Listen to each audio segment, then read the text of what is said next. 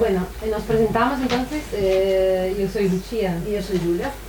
Eh, nuestras vidas se han cruzado varias veces a lo largo de estos cuarenta y pico años y la primera vez nos encontramos eh, en el instituto cuando teníamos 14, 15 años y nos, nos encontramos para intercambiarnos CDs y, y, y cassettes de nuestros grupos favoritos de los 90 Ahora tengo que preguntar cuál era.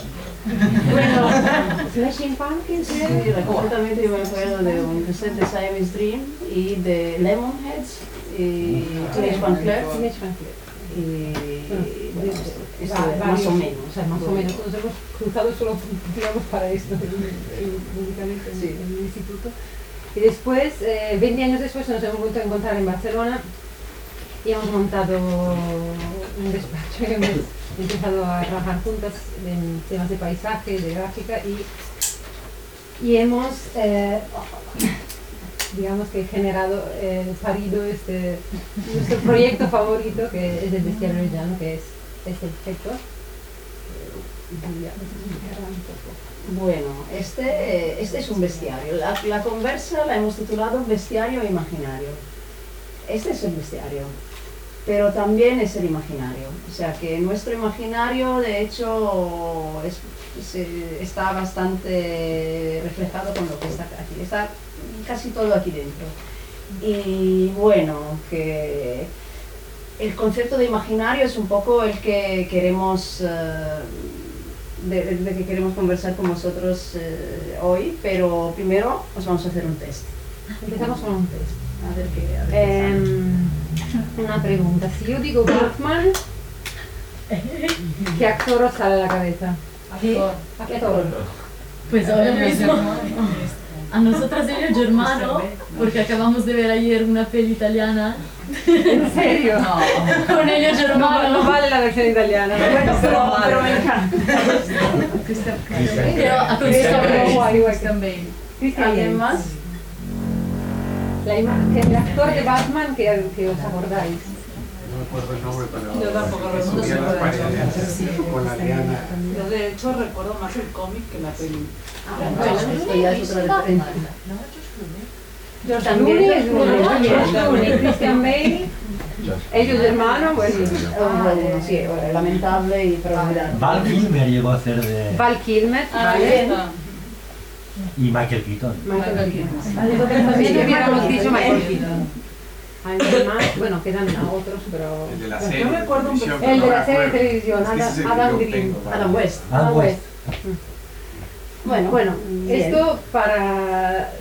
El tema del Batman e- es para eh, explicar que, bueno, para eh, Sí, lanzar la idea de que eh, existen eh, no más de dos Batmans de diferencia a nivel de, De línea temporal, digamos, para poder compartir imaginario.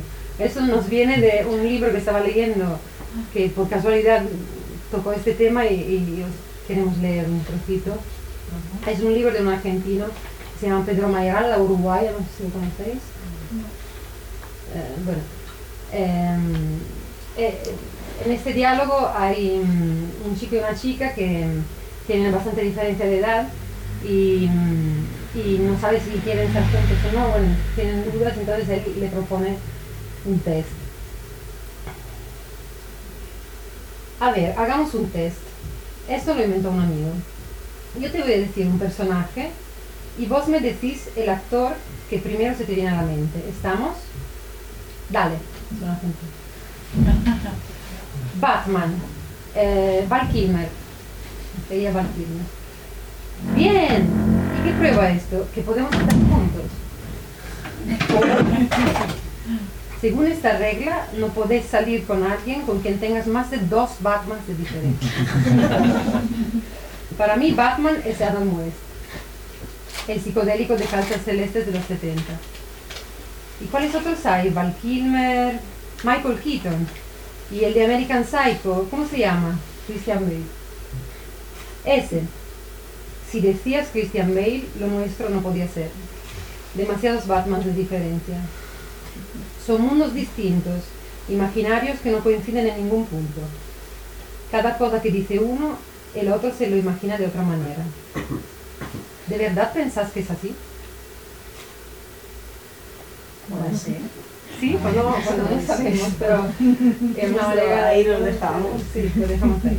Pero sí, no, era un poco para introducir también el concepto de imaginario. Él lo explica muy bien, esto de los imaginarios que no coinciden, que una cosa que alguien piensa de una forma, el otro la pensará de otra. Y bueno, ¿qué es un imaginario? Básicamente es un conjunto de imágenes, pero también de ideas, de vivencias, de memoria, de, de muchas cosas. Al final puede ser un sistema de referencia como para leer el mundo. Y de ahí el tema de que coincidan o, Sí.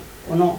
Por eso quizás tendemos a sentir afinidades con personas que, que tienen mis- nuestros mismos gustos musicales o nuestras mismas vivencias en el mismo sitio en determinada época, pero también hay el otro, por otro lado, eh, hay la fascinación también de descubrir otros imaginarios diferentes de personas que han vivido situaciones completamente diferentes y que tienen edades diferentes y experiencias eh, de otra época, ¿no? Y en ese sentido, bueno, la Julia quería... Sí, por ejemplo, mi personal versión de los Batmans eh, es eh, cuál es el muerto del rock que más os ha impactado durante vuestra vida. El muer- la muerte de, de la música. Joven. Sí, muerto joven. No vale con David Bowie. A mí me... pero no vale. Está muy bueno. Pero eso es tramposo porque siempre es el que pasa en presente. Me refiero, siempre es el que pasa que tú has llegado a ver vivo. Eh, sí, Pero bueno, también, o no, eh, o, o que no llegaste a ver y por eso te Pero no te jode. puede impactar que es ya... mi, mi caso, por ejemplo, y ahora os diré quién es. Pero, a ver, ¿alguien? Muy bueno. Heath Ledger. Ah, mira. pero funciona. ¿Qué? Puede, Ah. funcionar, mira. Bien. Y Bueno, deduzco que a nadie le, impactó mucho, Joplin, pero... Ha muerto joven. Sí, pero tú no tenías Ah, no, no, no, esta vez, no, es verdad. No, sí, digo algo que, la Ah, que que, os acordéis de Ah, cuando, de cuando vale. ha pasado. ¿Qué es sí. joven? bueno, es un poco limitante Ah, también, porque sí. si a ella le impactó David Sí, Bowie, es, es verdad. mm, es un, un poco... Hombre, a mí también me impactó, cumplí 40 años el día que se murió, o sea, para desdramatizar la cosa, no hacía falta. Vamos a conocer joven el día de mi cumpleaños, no te preocupes. Bueno, yo pero veo que, que nadie nombra a Kurt Cobain. Sí, sí, bueno. Sí, ah, no, sí, vale, ok, yo entonces ya soy sorda. Bueno, vamos a poner... eh, Pero sí, aquí intentando un poco estudiar el tema, eso, eso es otra forma, es otro parámetro para mirar lo de los Batman. Como se ve en los 70 y... Sí, en los 70 había un montón de... El club de los un abanico de 27. posibilidades muy amplio. Mi madre, por ejemplo, diría John Lennon, seguramente.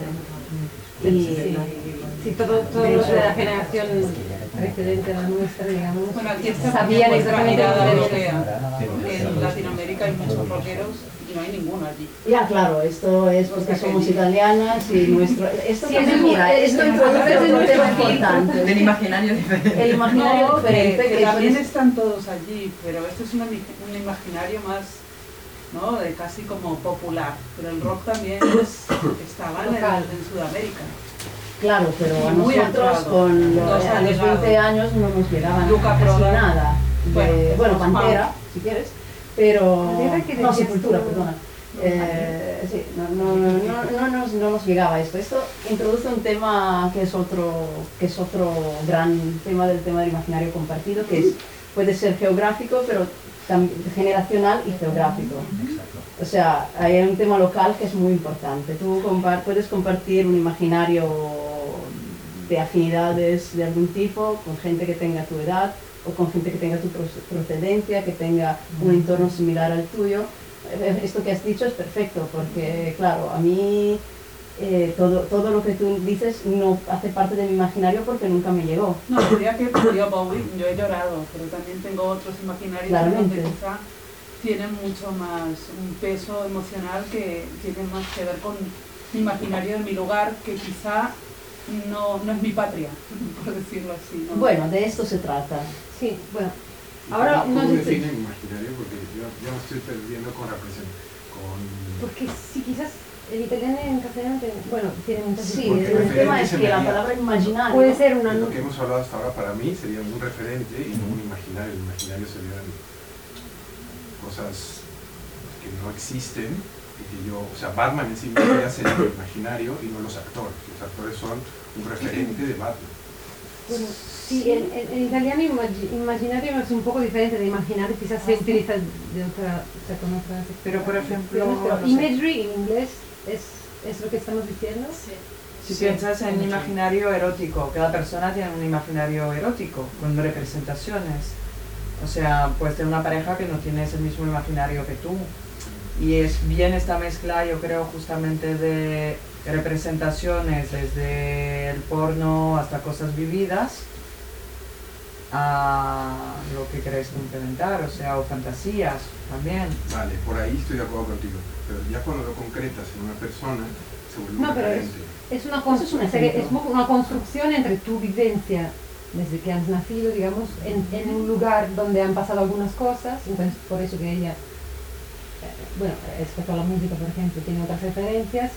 Eh, No, sumo otras referencias. suma, sí. Bowie es del mundo, no se puede... es esto, es un poco Sí, esto, eh, ahora ahí vamos, ahí, No, ahí justamente ahí vamos, ¿no? porque hay cosas que son, que son comunes.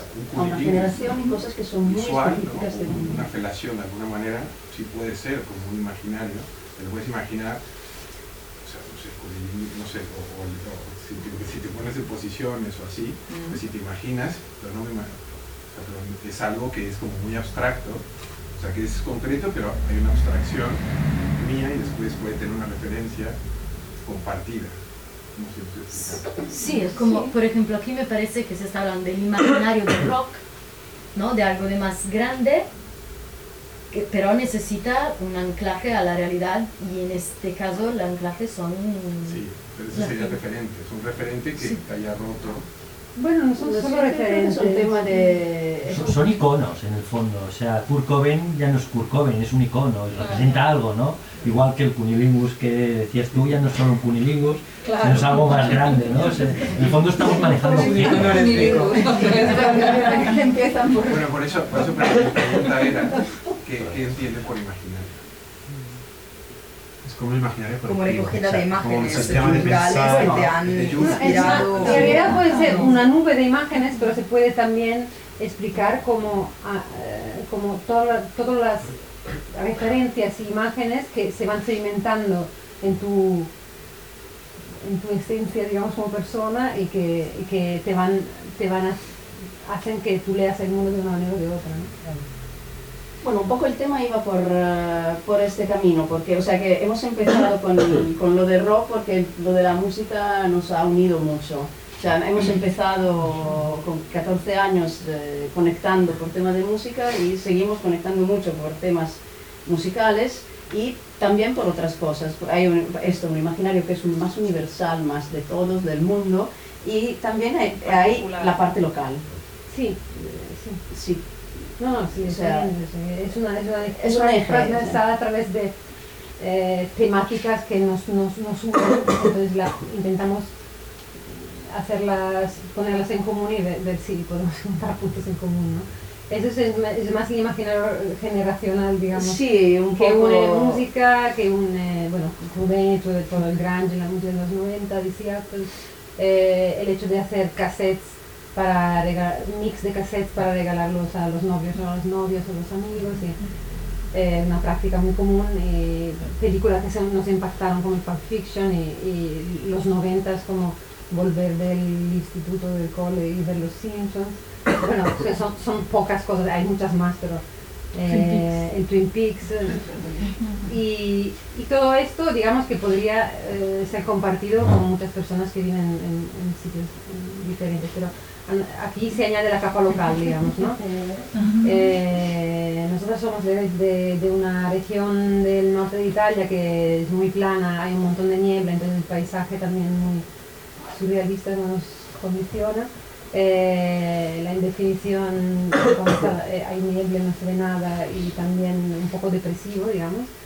Eh, la imagen central es la portada de un disco de un grupo mítico de los 80 que se llama CCCP, que, que, que es como la la, la Unión Soviética. la Unión Soviética, y eh, junto a Le, Le Mondine, que son eh, que posguerra eran pues, eh, chicas muy pobres que tenían que ir a trabajar en, los arrozales del, más al norte de Italia con, ca- con caravanas y tal, y, y- cantaban. Entonces hay los, las corales, las mondinas que eh, son también algo que, bueno, por lo menos a mí, yo cuando las veía a los 20 años lloraba, ¿no? Es como cuando, bueno.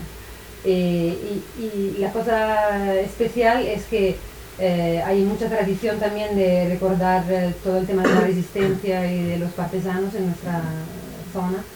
Y entonces el 25 de abril, que era la fecha del- de la liberación de Italia, se, mm, se, se hacía una fiesta de música con todos esos grupos punkis, que pero, que, donde pero en el mismo escenario subiera- subían los grupos punkis y también los las corales de, la- de las mondinas que cantaban. Entonces era un mix muy raro, ¿no? Que to- eh, y nos gustaba todo, todo Sí, Entonces, yo creo que haremos una pausa aquí musical para poneros, eh, eso sería, ese sería relativo a eh, este grupo funky, bueno, la imagen es la misma, este CCP, y, y esta es la música de...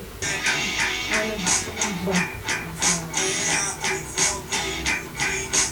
se llama Emilia Paranoica.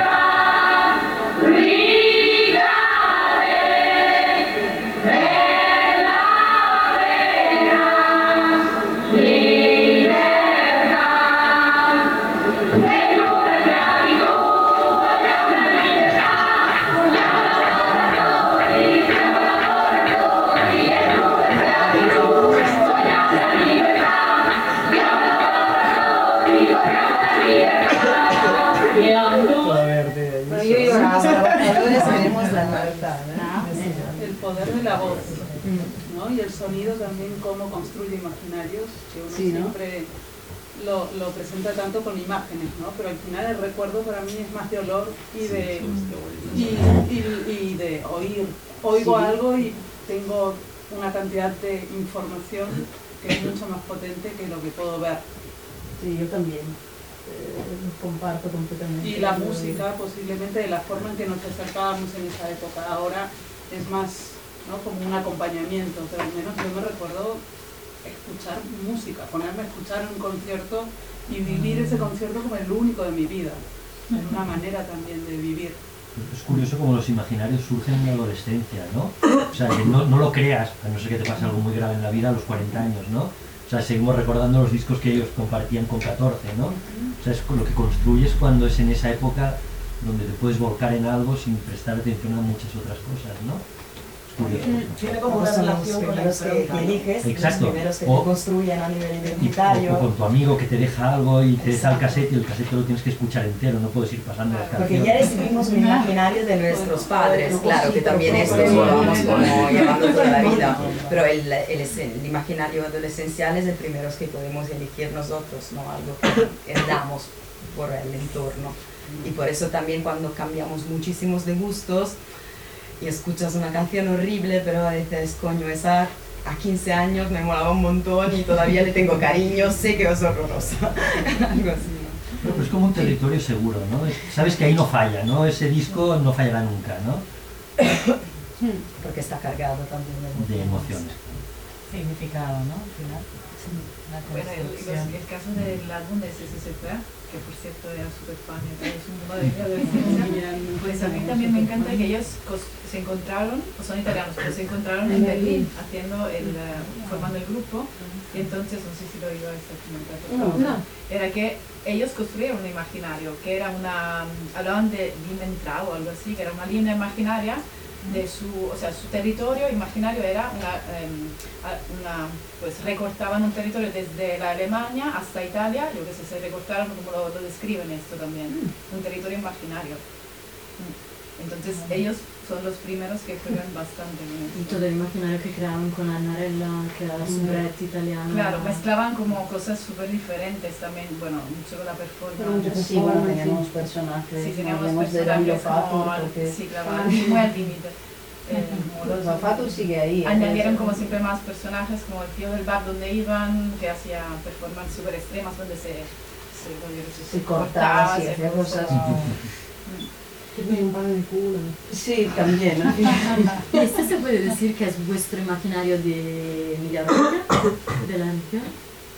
Ah, bueno, es filtrado por la música siempre, más o menos, porque aca- acabamos cayendo siempre ahí, pero hay muchas más cosas, sí.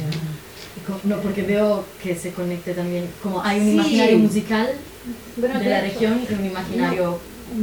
No queríamos a- empezar a hablar del libro, sino empezar darle la vuelta y empezar por, por todo lo que nos ha llevado al libro, ¿no? Y ver si podía ser más compartido aquí, porque claro, el libro, eh, la Julia decía al principio, eh, este es el bestiario, pero es también el imaginario, ¿no?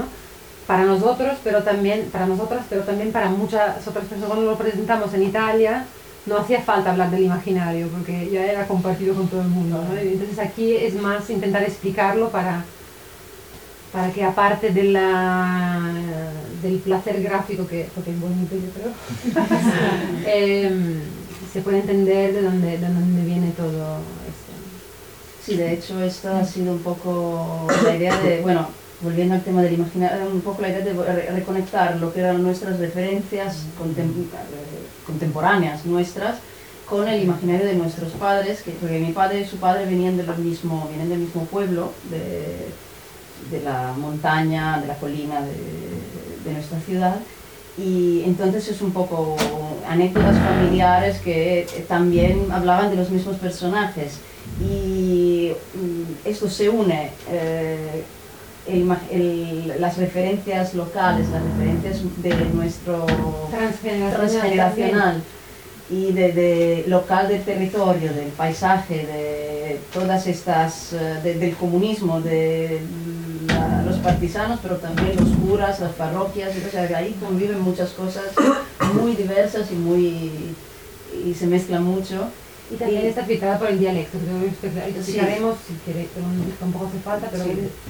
bueno, está, pero está- Y sí, todo esto, pero con, con nuestra visión. Fue, es, es nuestro imaginario, pero nos gustaría que fuera como un estímulo a, a que todo, todo el de las mundo historias que contamos se, se estimulen a, Sí. contar, a contarse más. eso construirse su propio bestiario más de a alguna más- forma. Pasa más a nivel local, pero, Y pues bueno, para explicar así muy rápidamente pero para, para acabar con las referencias, Sí. bueno, Ah, sí. también acabar, siempre al final acabamos poniendo portadas de discos, pero Eh, también a nivel gráfico, digamos, porque nos gusta mucho la gráfica de los 60, los 70, pero también eh, el, hecho de mirar portadas mientras escuchas el disco y la, la fascinación para la estética de las fanzines también, pero también por, por eh, Sí, el el arte arte italiano.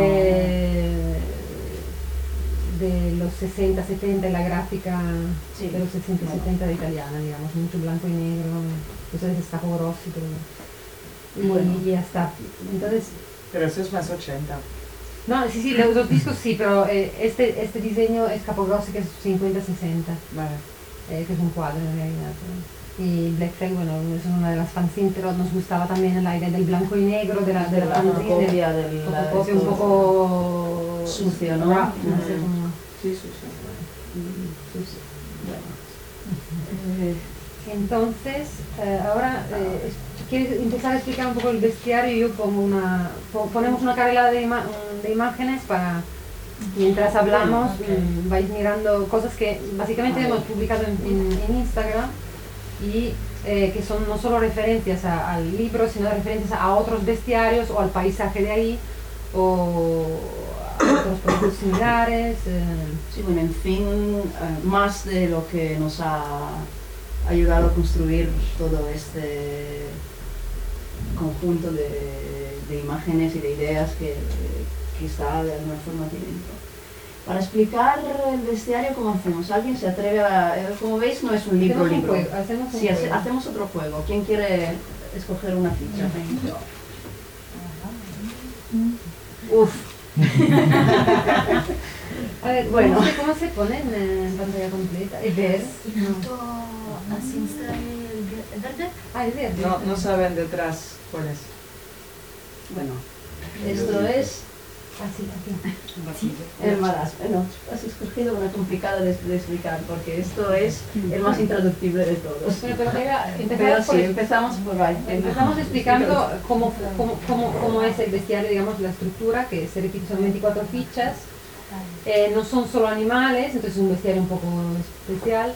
Son también objetos de uso cotidiano que mu- mucho tienen que ver con la cultura eh, ca- campesina. Y, eh, y también son personajes, personajes que tienen que ver con, eh, con el dialecto, la lengua local. Pero la inspiración viene de, la primera inspiración viene de los libros para niños de cartón, que siempre tienen para, para aprender de asociar la imagen con una palabra, es decir, que ves una vaca y es vaca y lo aprendes con tus padres, o lo vas mirando así. Entonces es la asociación entre una imagen y una palabra, que en este caso las palabras son todas en, son todas en, em, en dialecto. Entonces el maraz, que es, eh, bueno, es igual. Después detrás eh, hay la una definición del diccionario y eh, frases hechas en dialecto para explicar por qué hemos elegido estas frases, porque tienen que ver con maneras de decir y maneras de explicar mm, personajes o maneras de hacer, que normalmente siempre son negativas en, en el caso de nuestro dialecto, pero eh, y después aquí hay unas historias o unas explicaciones. Mm, mm, Básicamente la mayoría son historias que han escrito nuestros amigos, eh, algunos amigos escritores, es, eh, episodios inéditos para, para las voces específicas, algunas voces específicas y también eh, hemos cogido de libros de otros amigos o conocidos, aparte de, de- de- uno de que son todos escritores emilianos, bueno, que explican, que tienen que ver con esta palabra. Y em, bueno, esta concretamente para... sí, este es un hacha, es bueno, son, eh, esta no es una bestia como tal, pero es un, un objeto de la, una herramienta de la vida campesina. Y el, el juego con esto era que una cosa hecha con el maraz es- es, eh, se utiliza para decir que es una cosa hecha mal. Eh, o sea, siempre hay una, no, no, no hay piedad aquí, es que siempre es todo negativo, todos los personajes son inútiles, feos, tontos y esto. Y bueno, aquí un poco otra, a ver si eso quiere decir que queda un minuto. o- ¿Cuántas Ah, hay? No va a sonarlo. A ver. ¿Cuántas hay? Entonces, no, es- escogemos la pita. Ay, la tucela, esto, las setas, uy, esto. Ese es el esto boleto sí, bueno, eh, eso era un, ah, la- las otras historias nos las han contado nuestros padres, entonces ahí es el paso entre un imaginario, o sea que entre un paso generacional, digamos, que hemos acogido y, y un amigo de mi padre cuando iba a buscar setas, eh, eh, cuando encontraba una él llamaba a la otra y decía, Cusela, Cusela, ven aquí que he encontrado tu, que he encontrado tu sorella. O sea, ven, ven aquí que he encontrado tu hermana, ¿no? Pero yo acabaría, porque Sí. falta un minuto, con la pita. Bueno, mientras tanto, esta es la mierda de vaca, para que lo tengáis. que vida, Vida, vida es una metáfora interesante. y tenemos Y esta como último, eh, después si queréis ver más, la- os lo dejamos aquí. Eh, la pita es la pava o el as de dinero. Sí, las de oro. Aguanta tú porque las de, las de oro. creo que las de oro. Es la pava, las de oro, pero también la mujer poco despierta. Siempre son negativas las Ese es el personaje. Eh, entonces, eh, hay siempre es un- otro, otro cuento de pueblo, del pueblo, eh, hay una ah, hay gente que juega las, las cartas y en la montaña esta, esta carta, que es las de oro, eh, vale más y, y gana quien tiene menos puntos, entonces pierde quien tiene más puntos. Entonces para, Sí, para este es desenganchar desastre. esta, Si- si cuando esta desenganchas esta, quiere decir que las desenganchas al más pringado, ¿no?